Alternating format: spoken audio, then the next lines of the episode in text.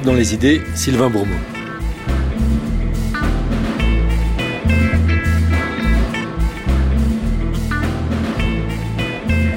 C'est entendu et réentendu souvent, les femmes sont proches de la nature. Que se cache-t-il derrière l'affirmation de cette proximité? Comment comprendre l'homologie toujours faite entre les femmes et la terre? La réactualisation contemporaine, conjointe du féminisme et de l'écologie politique offre l'occasion de mener l'enquête. C'est précisément ce à quoi s'est employée ces dernières années celle qui, la première en France, s'est revendiquée de l'écoféminisme pour l'enrichir. Émilie H, elle est cette semaine l'invité de la suite dans les idées.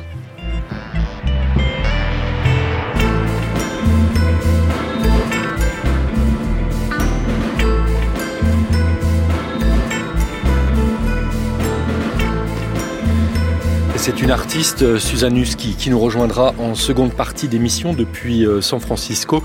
Une artiste qui partage son temps entre la France et les États-Unis euh, et qui à la fois a fait des études d'art mais, mais aussi des études d'agronomie dont le travail résonne beaucoup avec les questions dont on va parler en première partie avec vous. Bonjour Émilie H.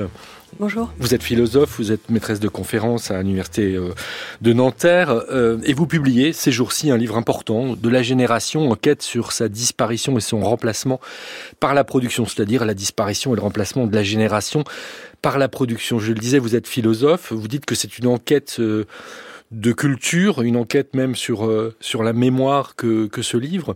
Et vous dites, euh, c'est un livre qu'on a attendu euh, longtemps. Je le disais, vous étiez venu il y a plus de dix ans maintenant pour pour parler d'un livre précédent. Vous avez multiplié les, les anthologies sur ce qu'on appelle l'écoféminisme. Pendant ces dix ans, ce courant a été mieux connu du fait de ce travail de, de traduction en particulier mais euh, il a été aussi euh, assez euh, critiqué.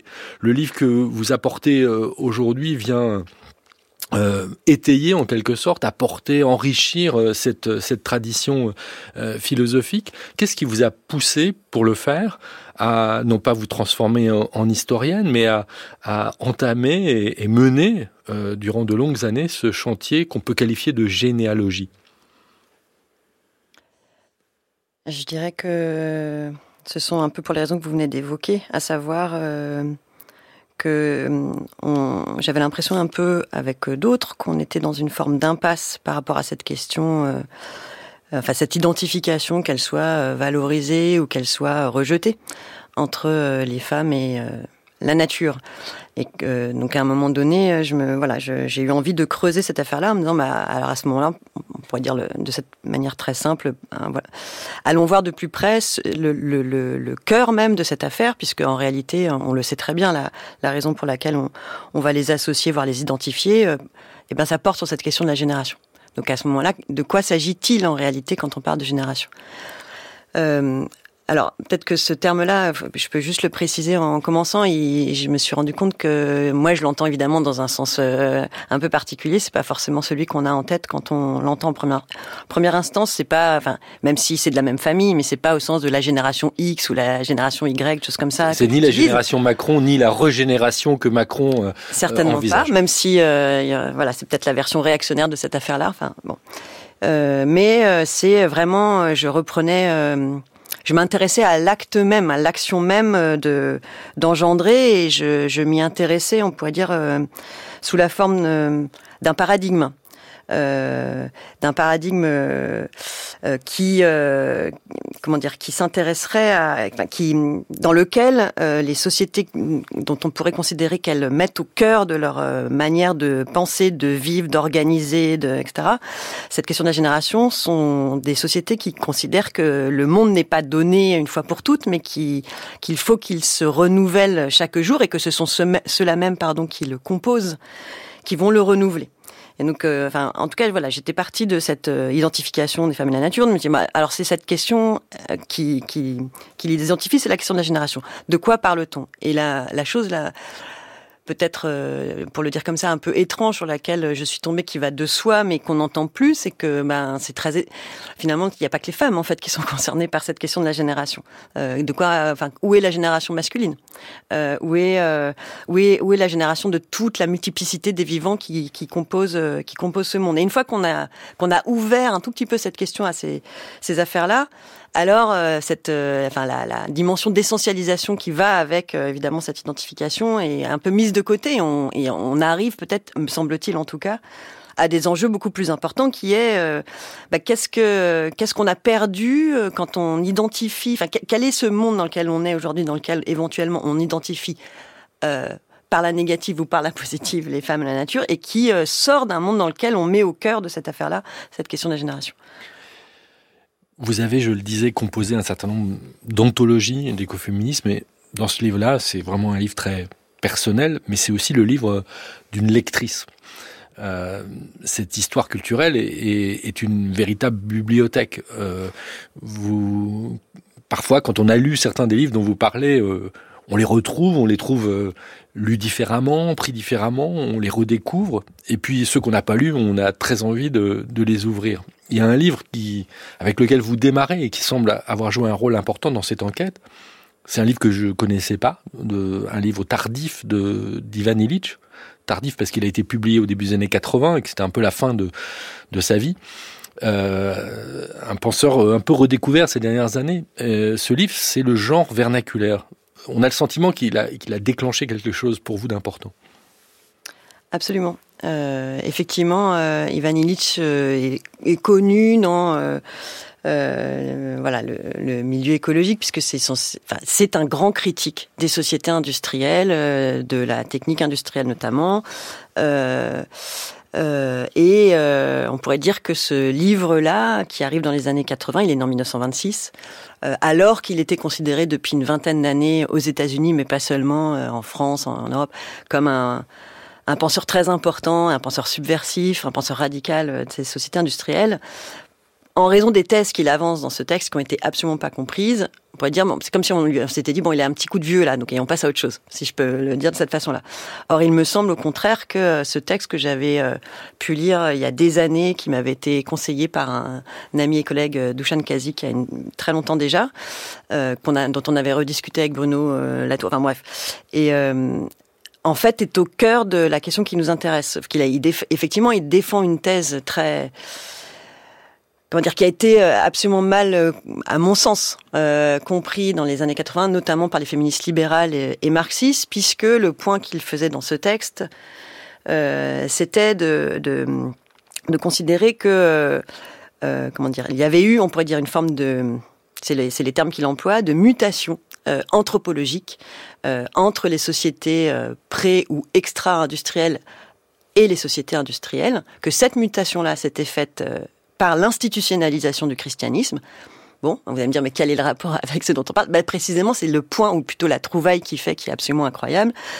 Euh, il repère dans cette, euh, cette christianisation du monde et ensuite son institutionnalisation et sa sécularisation, également une mutation anthropologique au niveau du genre, à savoir que euh, pour les dire de cette façon-là, dans les sociétés, encore une fois, extra-industrielles, la manière dont ils, on va dire, synthétisent les travaux des anthropologues serait de dire que, euh, quelle que soit la, la, la, la, fluctuation de cette frontière, le, monde s'organisait ou s'organise euh, principalement autour de deux genres, masculin et féminin, euh, euh, et que ces deux genres-là, c'est-à-dire que toutes les activités, euh, les rituels, euh, sont appartiennent à un genre sont partagés entre chaque. Ouais, euh, on peut dépecer un cochon. Peut-être que dans une société, ça sera quelque chose qui relèvera de la sphère féminine et dans une autre de la sphère masculine. Mais à chaque fois, c'est l'une ou l'autre. Pas des invariants. Non, pas du tout. En revanche, il y a cette il y a un partage. Euh, Testar en avait parlé aussi. Enfin, d'autres, euh, voilà. Euh, et que le point qui fait, qui est extrêmement important pour nous, c'est que cette cette organisation genrée vernaculaire, comme il l'appelle, met des limites aussi bien euh, au niveau des pratiques que l'on peut avoir vis-à-vis du monde que des limites dans les formes de domination d'un genre sur un autre, du fait qu'il y a interdépendance. Donc, un exemple qu'on peut se donner qui est peut-être plus facile pour nous parce qu'on la connaît bien pour plein de raisons différentes, qui est cette grande société de la Grèce antique extrêmement misogyne. Euh, c'était une société genrée. Donc ils avaient beau, euh, dans toutes les tragédies antiques, euh, se désespérer du fait que les femmes existent et que ce soit par elles que le monde se renouvelle, il se trouve que eux avaient parfaitement conscience, en tout cas, qu'ils n'avaient pas le choix. et notamment pas seulement parce qu'elles faisaient des bébés, mais parce que la sphère féminine était une sphère autonome, au même titre que la sphère masculine, et que les deux étaient interdépendantes. Et c'est ça, pour Illich, qui disparaît avec cette christianisation du monde. Évidemment, ça se fait sur mille ans. Euh, et le point de départ pour lui, c'est euh, cette. Euh, on pourrait, on pourrait la, synthétiser dans une, citation très connue de, de Paul dans l'Épître aux Galates, qui est il n'y aura en Dieu ou en Jésus, c'est plus il n'y a il n'y a plus ni juif ni grec, ni homme libre ni esclave, ni homme ni femme. Du point de vue du salut, il n'y a que des chrétiens. Ni homme ni femme, ça veut dire qu'on bascule dans des sociétés, progressivement dans des sociétés qu'il appelle unisexes. Que lui appelle unisexes, au sens où euh, on serait... Alors, d'abord des êtres humains, on dirait, dans une version sécularisée. Avant, on était d'abord des chrétiens, avant que d'être euh, homme ou femme. Sauf que le... Alors, Bon. Donc quand on dit ça, on dit bah alors c'est super. Enfin pourquoi vous Oui, c'est le progrès. C'est le progrès. Euh, euh, D'où le fait que lorsque lui a pointé ça en, considérant que c'était ça, ça, posait un certain nombre de problèmes, il a pu effectivement être euh, accusé de manière extrêmement virulente. Et on peut le comprendre si on l'entend de cette façon-là, comme un, un grand réactionnaire nostalgique d'une forme de patriarcat traditionnel. Sauf que ce unisexe, c'est pas vraiment le, le queer, par exemple. C'est pas vraiment le dépassement du genre. C'est non, c'est beaucoup plus. C'est une mise en concurrence en réalité, pour lui, euh, c'est pour ça que le terme d'unisexe est, bon et, mauvais, enfin, et insuffisant plutôt. Euh, au sens où euh, c'est, on pourrait parler plutôt d'une forme de masculinisation de la société, puisque on peut s'en donner un autre exemple très facile, enfin qui est bien connu pour s'en rendre compte. dans une société genrée, en Europe, voilà, en Moyen Âge, justement le travail des sages-femmes, c'est un travail féminin. Lorsqu'on passe à une société moderne, on a des universités qui s'ouvrent, dans lesquelles, notamment des universités de médecine, dans lesquelles on va apprendre un certain nombre de choses concernant l'obstétrique, elles vont être interdites aux femmes. Donc, c'est plus euh, les hommes vont avoir peut-être accès à peu près à toutes les formes de métiers et les femmes vont avoir euh, pas forcément, enfin, vont être retirées d'un certain nombre d'activités euh, et vont éventuellement devoir, voilà, ça va être tout un travail de, on va dire, de, devenir un homme comme les autres. Donc, quand on, toutes les luttes féministes, on va dire de à partir de, de fin 19e, début 20e, contre, enfin, ont été prises comme étant des luttes contre un patriarcat traditionnel. En réalité, c'est peut-être plus des luttes contre l'effondrement, quasiment dont parle Silvia Federici, de, au début de la modernité, de, de, de plein de formes d'autonomie, aussi bien matérielle que morale, que pouvaient avoir les femmes dans les sociétés traditionnelles. Dernière chose, c'est très important de préciser, à aucun moment, en tout cas en ce qui me concerne, euh, il s'agit euh, d'avoir une quelconque nostalgie à l'égard euh, de ces sociétés extra-traditionnelles, simple, du simple fait que en fait ça n'a aucun, enfin on ne sait pas revenir, ça ne peut pas, voilà. Quand euh, Illich pouvait effectivement présenter des formes de nostalgie, c'est que lui, en tout cas c'est comme ça que moi je le comprends, n'imaginait pas qu'on puisse envisager euh, d'autres rapports de genre dans lesquels euh, on continuerait à pouvoir instaurer des limites euh, nécessaires à la renouvellement même du monde et qui qui rendrait à nouveau qui, qui instaurerait aussi des limites dans les rapports de genre. D'où cette forme de nostalgie qui a été aussi mal comprise. Alors tout ça permet de, de clarifier beaucoup de choses. D'ailleurs, Ivan Illich qualifiait ces sociétés vernaculaires de sociétés patriarcales. Il préférait euh, parler de sociétés sexistes pour les sociétés qui mettent en concurrence les hommes euh, et les femmes, puisque dès lors qu'il n'y a plus de complémentarité, il y a de la concurrence et, c'est congruent avec euh, l'évolution, l'économisation du monde. On, va, on va y revenir. Mais vous preniez un exemple dans la, dans la Grèce ancienne et vous faites ce détour. Vous faites ce détour en, allant lire euh, un certain nombre d'anthropologues euh, de la, Grèce ancienne, Nicole Laureau, euh, Marcel Détienne, pour revenir sur la génération ou les générations telles qu'elles étaient pensées et, la place des hommes, notamment dans cette histoire. Et je pense à ce que vous dites de ce très beau livre de Marcel Détienne sur, sur les autochtones, sur l'autochtonie. Oui, c'est effectivement je hum, comment dire, dans la, en m'intéressant à cette question de la génération, j'ai plutôt que d'aller uniquement lire, on va dire, des, des philosophes, notamment Aristote sur la génération. euh, à la suite, on va dire aussi bien de Foucault que de toute l'anthropologie euh, euh de la Grèce antique, toute cette grande école des années 60, aussi bien française que états-unienne. Je me suis demandé finalement, alors c'est une chose que quelques philosophes aient pu avoir élaboré un certain nombre de concepts cette question-là, sauf que de, comment ça se passait dans ces sociétés-là. Euh, euh, et donc j'ai, à leur suite et dans leur pas, je me suis, j'ai essayé de m'intéresser à des pratiques et à des rituels euh, qui pouvaient, euh, dans lesquels on pouvait essayer. Euh, je ne suis effectivement ni anthropologue ni historienne et ils auront une, grande facilité à pouvoir pointer tous les angles morts et les contresens. Et voilà, je, me risque à ça, mais de m'intéresser à la place et aux formes que cette génération pouvait avoir dans, dans ces sociétés-là. Et même dans une société aussi misogyne que soit euh, celle de, la Grèce antique, il était très clair Enfin, apparaissait très fortement, on va dire, l'ambivalence justement de euh, euh, la place des femmes au sein de cette génération à qui, à mon sens, on pourrait le présenter comme ça, était déléguée euh, cette, euh, cette question de la génération, les hommes étant beaucoup d'autres choses euh, à faire, mais pour autant, cette génération, évidemment, les concernait tous, aussi bien évidemment qu'il s'agisse de la génération de l'ensemble des vivants que celle de la reproduction de, cette société antique.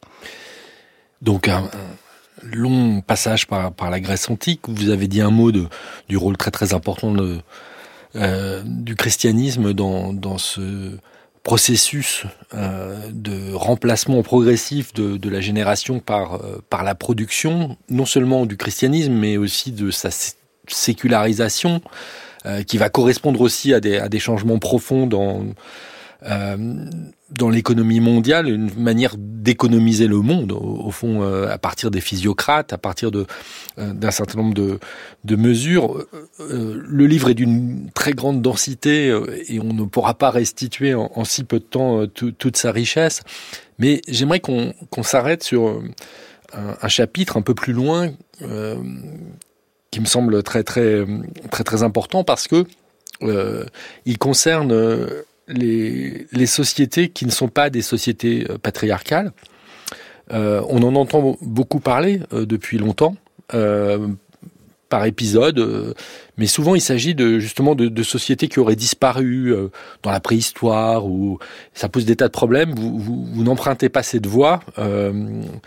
Jean-Paul Demoule met en garde d'ailleurs contre, contre des, des, des, gros problèmes épistémologiques que ça pose et que, que vous pointez à nouveau. En revanche, ce qui est incroyable, ce qui est proprement incroyable euh, en vous lisant, c'est que là où, euh, d'une certaine façon, l'anthropologie et même les sciences sociales modernes sont nées, du point de vue euh, territorial, dans ces îles du Pacifique qui s'appellent Trobriand, dans lesquelles Malinowski, pendant ce qui a duré la Première Guerre mondiale en Europe, entre 14 et 18, a, a mené son, son enquête, eh bien, comme le nez au milieu de la figure, il y avait euh, cette chose euh, qui, euh, qui était une société, je sais pas comment l'appeler, vous mettez des crochets autour de matriarcal. Il l'a pas vu.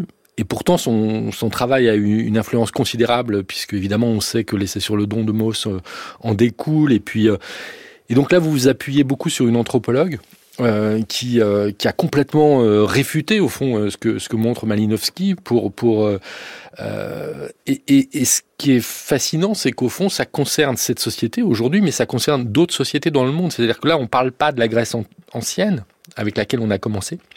On parle de, de milliers de dizaines de milliers de centaines de milliers de personnes en ce moment sur cette planète Terre qui dont l'organisation sociale euh, est encore du côté de la génération, Émiliage. Ah, je suis ravie de, parler de, ça. Effectivement, euh, c'était une enquête absolument impossible à faire. Donc euh, bon, voilà, comme ça, ça pouvait, c'était très détendant de s'y employer.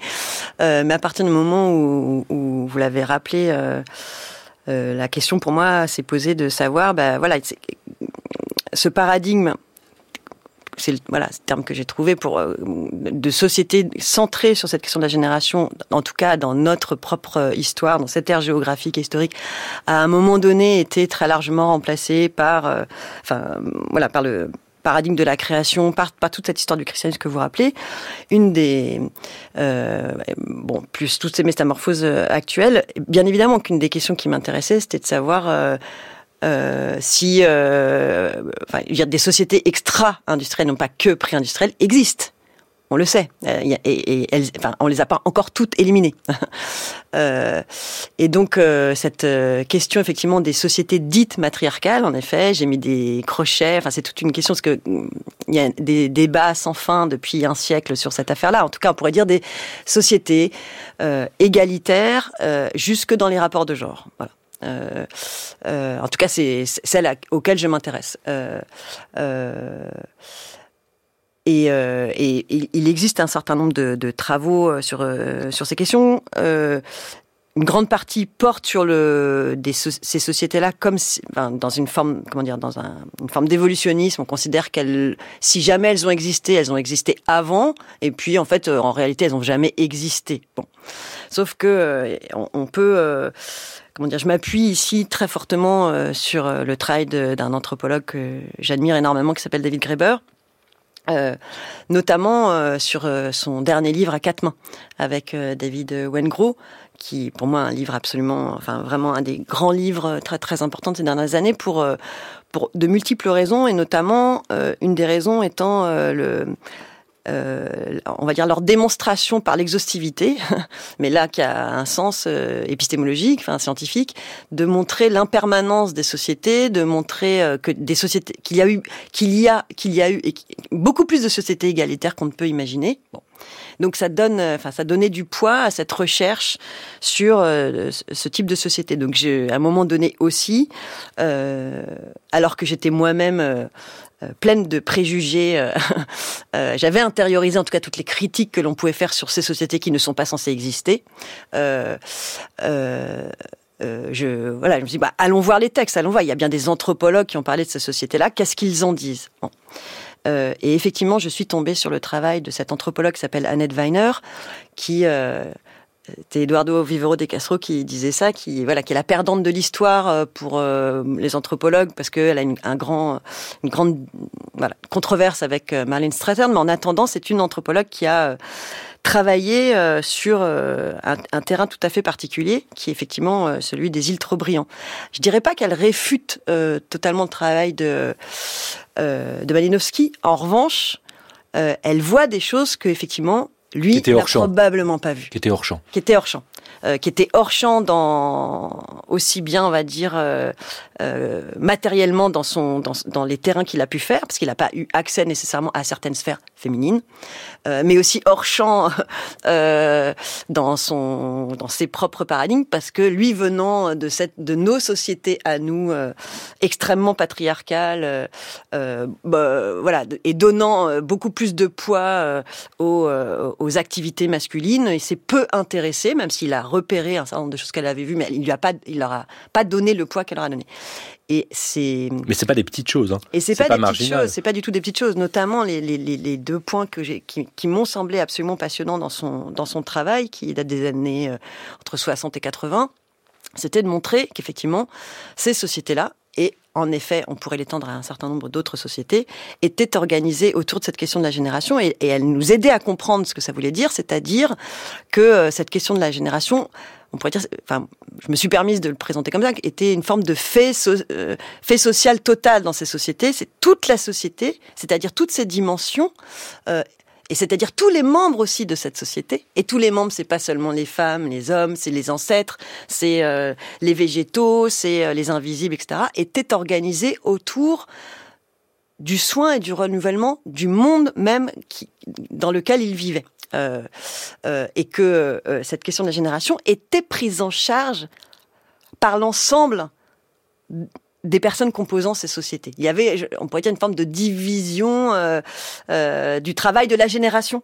Euh, et n'était donc ça permettait de mieux voir, en fait, à mon sens, ce que nous nous avions fait ou ce qu'avaient, ce qu'ont pu faire des sociétés même encore euh, euh extra-industrielles ou pré-industrielles, mais patriarcales, comme la Grèce antique, qui a délégué cette question de la génération aux femmes, les hommes s'occupant de la guerre, de la politique bien évidemment, du commerce, etc. c'est pas du tout comme ça que ça se passe dans ces sociétés-là, notamment parce qu'elles considèrent que l'ensemble des, des activités, des formes de vie de ces sociétés relève de la question de la génération. Tout est, lié à cette question-là, c'est-à-dire le renouvellement, pas seulement euh, de la population, c'est le renouvellement des ancêtres, c'est le renouvellement des végétaux, c'est le renouvellement des liens sociaux, etc., etc., etc. Et que c'est cela qui organise en fait l'ensemble de ces sociétés. Et c'est très solide parce que vous vous rappelez que à propos d'une autre société euh, qui fonctionne un peu de la même manière euh, en Chine, les Na, euh, le, régime communiste euh, n'aura pas réussi à, faire plier au fond cette organisation sociale qui semble davantage euh, évoluer avec la transformation de la Chine en un pays capitaliste aujourd'hui d'ailleurs. Euh, mais donc ça concerne euh, des populations euh, au Brésil, ça concerne des populations en Amérique du Nord, les Iroquois, etc. Donc il y a, aujourd'hui dans le monde ces sociétés que vous dites matriarcales avec avec des crochets. Dans cette enquête, une autre chose qui est prise en considération, c'est une enquête écoféministe. La question écologique et la question féministe sont au cœur, mais vous faites une place importante aussi à la question coloniale dans ce, dans ce travail. Euh, à la fois en, vous appuyant sur le travail du philosophe Malcolm Ferdinand, euh, mais aussi euh, Mohamed Amermézian, par exemple, sur euh, son travail sur la sécularosphère. Je crois que c'est comme ça qu'il dit. Et vous montrez les liens, au fond, entre ce qui s'est passé avec cette forme de d'impérialisme du christianisme, euh, euh, de colonialisme, cette coïncidence, cette date de 1492 qui est à la fois le moment où le christianisme arrive à, gagner contre contre l'islam en Europe, mais en même temps va étendre en Amérique. Et, là, les choses sont compliquées. Vous recitez également Grébert, euh, et cette idée euh, incroyable, au fond, euh, que, que la liberté et l'égalité sont des concepts ou des notions qui nous viendraient, qui viendraient d'Amérique, en fait. et de la rencontre, et qu'on les doit presque autant à, cette rencontre sur ce nouveau continent qu'à au travail des philosophes, aux lumières avec un L majuscule. Ouais, c'est, effectivement une des thèses absolument extraordinaires de, de leur livre qu'on citait tout, enfin qu'on citait, dont j'ai même pas cité le titre, qui s'appelle Au commencement était, en tout cas en français. Euh, oui, euh, ça c'était un point qui me tenait beaucoup à cœur, à savoir que euh, je me suis effectivement appuyée sur les travaux à la fois d'Agamben et de Illich sur cette question sur ce qu'on pourrait appeler dans les années, enfin dans les années 60, la grande querelle sur la sécularisation, à savoir, bah, est-ce que le monde moderne finalement a rompu euh, c'est-à-dire dans ses normes, dans, ses, dans son fonctionnement, dans son gouvernement, etc., avec le monde chrétien, ou bien est-ce que euh, finalement il, faudrait distinguer sécularisation et déthéologisation? Euh, voilà, il y a eu un certain nombre de controverses entre plein de personnes très bien, dont, eux, et effectivement, je m'inscris dans, cette affaire-là, sauf que il me semble qu'il s'agisse aussi bien du travail d'Agamben que d'ailleurs celui d'Illich, même si il, y fait allusion, mais que la cette comment dire pour comprendre la matérialité, on pourrait dire, de cette transformation euh, du monde, euh, de, la sécularisation du, du monde moderne, c'est une chose qu'il y ait eu un certain nombre d'écrits, c'est une chose que les concepts de théologie euh, soient passés euh, dans aussi bien dans les sciences que dans l'économie, etc. Mais mais ça m'intéressait d'essayer de comprendre aussi quels, quels pouvaient être, on va dire, des, des facteurs déclencheurs. et il est évident que la, enfin, il est évident, il me oui, euh, que la, la colonisation, qui par ailleurs est évidemment totalement liée à cette, euh, au, christianisme, a, probablement été euh, le, levier finalement, voilà, qui a, qui a véritablement fait basculer, on pourrait dire, ces sociétés euh, genrées vernaculaires en des sociétés, euh, euh, ah, les sociétés telles qu'on les appelle des sociétés modernes, notamment en raison du, du fait que si on pouvait considérer, je me permets, enfin voilà, je me suis permise de le dire comme ça, on verra bien ce que ça donne. Il faut, faut, tenter des, des choses. que les sociétés étaient, on va dire, organisées du point de vue du genre dans les sociétés extra industrielles peut-être que l'on pourrait alors envisager que nos sociétés euh, euh, modernes sont euh, organisées autour d'une division raciale, notamment du travail, à l'intérieur duquel la question du genre n'est pas du tout absente, mais prend d'autres formes, et notamment du fait qu'il y a d'un côté ceux qui sont du côté du masculin et ceux qui sont du côté du féminin, et du féminin, ça peut être aussi bien des hommes racialisés que, enfin, etc., etc. C'est important parce que ça veut dire que l'écoféminisme doit absolument prendre en considération cette dimension-là, ce qui n'est pas toujours le cas de, tous les auteurs et autrices euh, du, courant, mais là c'est quelque chose que vous, que vous c'est vers la fin du livre, mais que, que vous poussez, que vous mettez euh, en avant. Oui, c'est euh, alors effectivement, bon. L'écoféminisme, c'est tellement une espèce de planète euh, voilà, qui a, qui, a, qui a, plein de plein de facettes. Mais je dirais que par exemple les, écoféministes euh, allemandes de, la subsistance auxquelles Geneviève Pruvot s'est intéressée récemment, Maria Mies et Veronica Bentold, elles ont beaucoup insisté sur cette euh, dimension, euh, c'est-à-dire sur la manière dont les sociétés de subsistance auxquelles je fais référence, en fait, que sont elles dont je considère qu'elles qu'on pourrait qu'on pourrait imaginer organiser autour de cette question de la génération euh, euh, ont été, enfin, cette fameuse guerre à la subsistance dont parle Yidich et que reprennent donc ces écoféministes, euh, est passée notamment, enfin, et a pu exister notamment, c'est véritablement développé en raison de euh, la colonisation.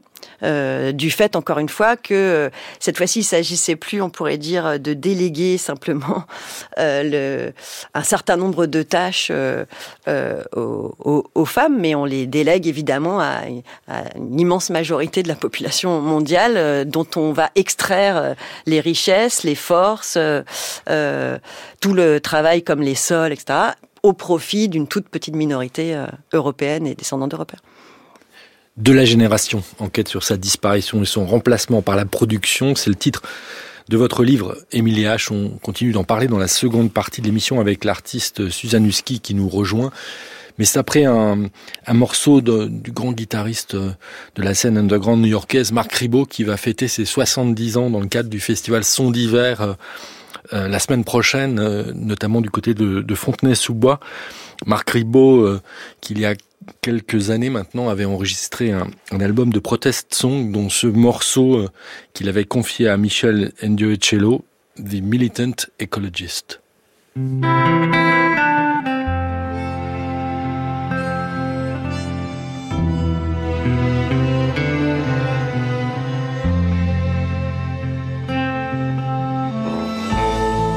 Suite dans les idées, Sylvain Bourmeau.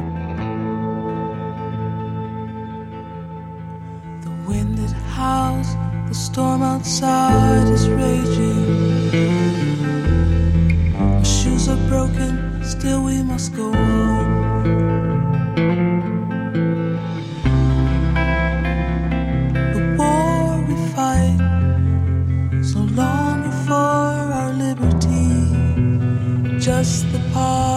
Possibility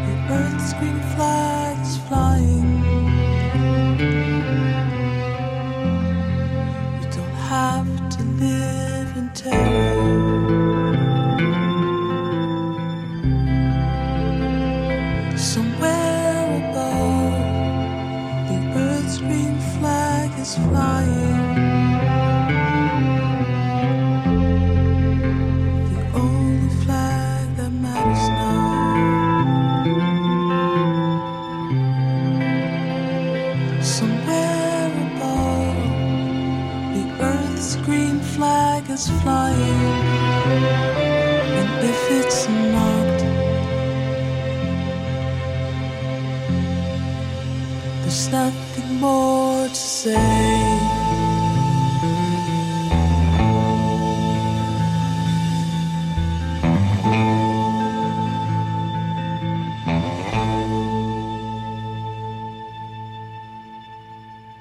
Sur la couverture du livre d'Émilie H qui paraît aux empêcheurs de penser en rond à la découverte, on trouve une enluminure du XIe siècle.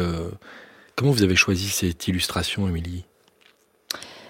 Je l'ai, je euh, enfin, j'y suis parvenue par un, des nombreux textes que j'ai lus pour ce, livre-là, euh, d'historiens euh, du, du, Moyen Âge et d'historiens de l'art du Moyen Âge, notamment Clovis Maillet.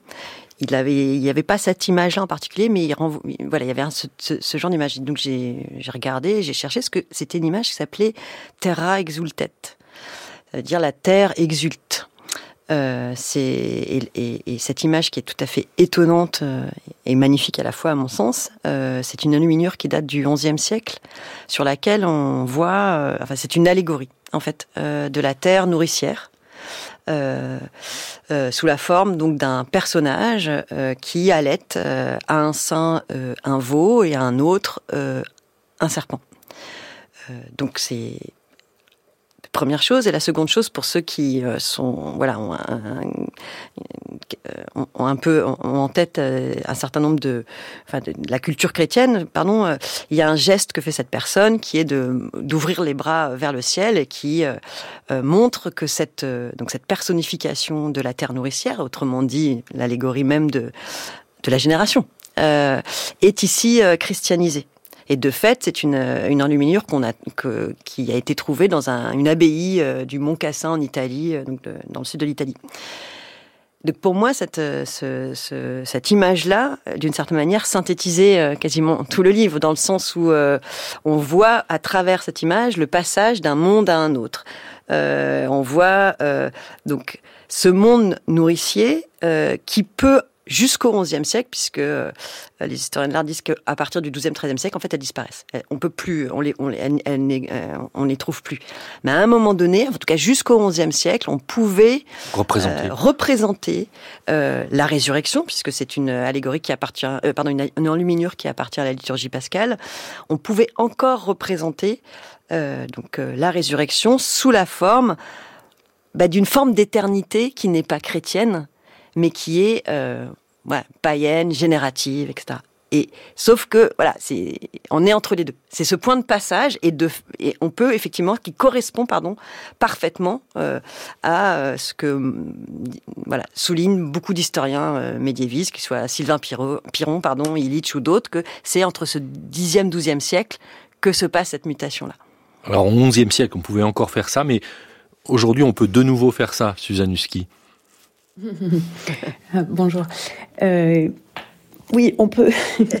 euh, alors, euh, Émilie m'a invité à, regarder cette, image et, parce qu'à un moment on avait pensé peut-être en, faire une, représentation contemporaine et du coup on, a commencé à gratter, à chercher toutes ces autres représentations de, Terra et c'est hyper intéressant de voir que parfois c'est une femme montagne, parfois c'est la femme est posée sur la montagne, parfois elle allait d'autres animaux.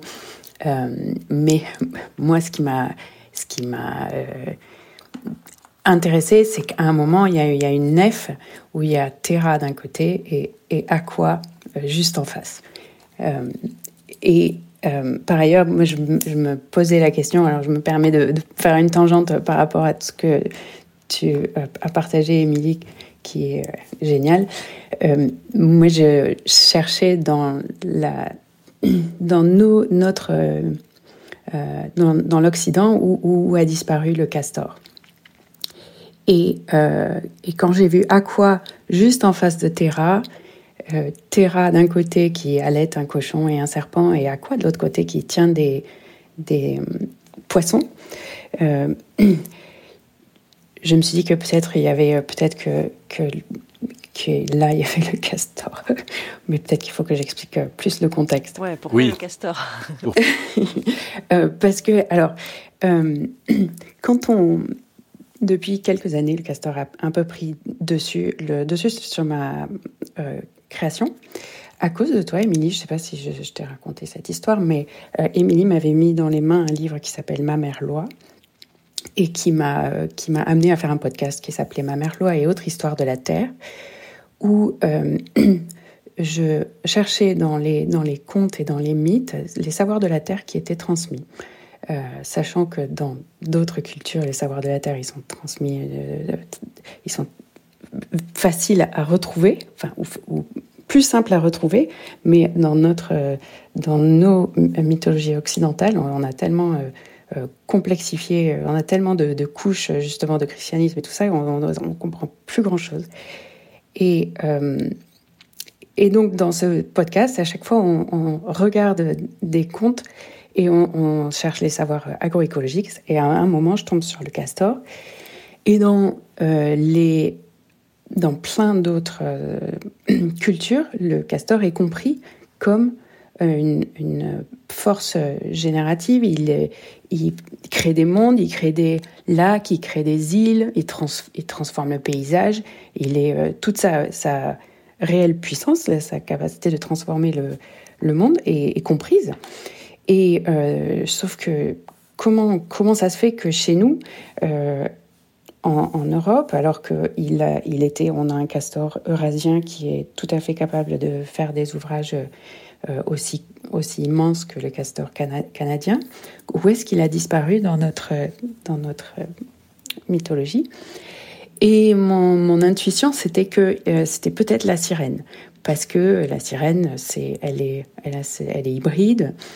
Et Enfin, elle est hybride, elle est du monde de l'eau et du monde de, la terre, et puis euh, et donc elle est représentée euh, en tenant des poissons, donc elle amène, elle amène euh, la vie aquatique. Elle amène, aussi bien sûr les oiseaux migrateurs, etc. Mais en, croisant ces images avec Émilie, euh, il y a aussi des représentations de la sirène euh, qui allait, donc qui euh, qui a cette voilà qui est en train de, donner la vie. Donc voilà, il y a, peut-être une, trace du castor à cet endroit-là. Et aussi, bon, c'est des images. Enfin, ce qui était assez génial de regarder ces images, c'est de voir comment euh, elles glissent. Euh, parfois, il n'y a plus de jambes, parfois il y a des ailes, parfois. Euh, donc, enfin voilà, donc ça, ça, ça change beaucoup avec le temps. Et, les représentations les plus récentes, c'est cette sirène qui se peigne les cheveux, sachant que le castor a un ongle très singulier qui est un ongle peigne, parce que c'est un animal qui doit se peigner beaucoup. Et voilà. voilà où, où, les choses se croisent. et, euh, c'est une recherche actuelle, dans mon sens, ce que tu fais sur les castors aussi, sur, sur les castors aujourd'hui, que ce soit dans le Vercors ou ailleurs. Enfin, dire, ces, ces mythologies ah extra-industrielles sont, sont réactivées, ou en tout cas, si je peux me permettre, voilà, croisent euh, des, des, des, travaux aujourd'hui euh, sur, enfin, sur le, le, travail même des castors. Euh, c'est pas quelque chose d'oublié, je veux dire. On a oublié les mythologies, oui. en grande partie. Tu, toi et d'autres faites ce travail de recherche et de voilà sur ces mythologies-là, mais les castors existent toujours. En tout cas, on les a eux pas encore complètement éliminés et font un travail de régénération aujourd'hui. Enfin, je veux dire, soit en Europe, aux États-Unis, etc. Et ils ont, euh, et oui, et, de, et pour que l'enjeu de comprendre leur importance euh, historique et contemporaine, c'est parce que euh, c'est eux qui rechargent les nappes phréatiques et c'est eux qui, qui donc sont une espèce clé de voûte qui font revenir plein d'autres espèces et qui restaurent nos cours d'eau. En fait, on, on a, on, donc oui, je travaille sur un livre avec Baptiste Morisot depuis depuis plus d'un an qui, qui va s'appeler L'eau et la vie, alliance avec le temps profond face au réchauffement climatique, euh, qui va sortir avec euh, Acte Sud, où on, essaie de faire comprendre le temps profond des rivières, euh, et donc la présence du castor qui euh, amplifie la quantité de bois dans les cours d'eau pour ralentir et complexifier euh, le, flux de l'eau. Donc là, maintenant, on a, des eaux, euh, parce qu'on, donc le contexte, c'est le contexte actuel de la sécheresse, des feux, des, des méga bassines, etc. Et on a cet allié euh, extraordinaire qui, qui fait des, ouvrages dans les rivières. On a plein de rivières qui portent le nom de castor, tellement euh, un, castor transforme la rivière, qui ralentit et qui euh, euh, voilà, qui connaissent la rivière euh, bien mieux que euh, nos hydrologues. voilà. Et donc aux États-Unis, c'est un peu une course contre la montre pour collaborer avec eux. Et en France, on, commence à faire des ouvrages qui imitent les castors pour les aider, pour faire de l'hospitalité active et pour les aider à, revenir et à restaurer nos, cours d'eau incisés, ou, nos eaux. Euh, nos, nos, eaux potables euh, vont court à la mer. Merci beaucoup, Suzanne Husky. On, peut retrouver votre travail dans de nombreuses euh, expositions euh, collectives. Euh, récemment, on essaiera d'en mettre sur la, sur la page et on, trouve tout ça aussi sur, sur votre page euh, personnelle, euh, avec la, référence à, à, de nombreux travaux en cours aussi. merci, Émilie H. On aurait pu parler à propos de cette image de l'allaitement aussi, de la parenté de lait que vous appelez de, de vos voeux à la, à la fin de, de ce livre. C'est une chose importante. Il y a tellement de choses euh, dans, dans, ce livre merveilleux de la génération aux empêcheurs de penser en rond à, à, la découverte. Vous trouvez les références sur la page de l'émission. C'était la suite dans les idées. Sylvain Bourmeau, attaché de production. Juliette Mouelic à la technique aujourd'hui. Élise Le à la réalisation. Anne-Laure Chanel.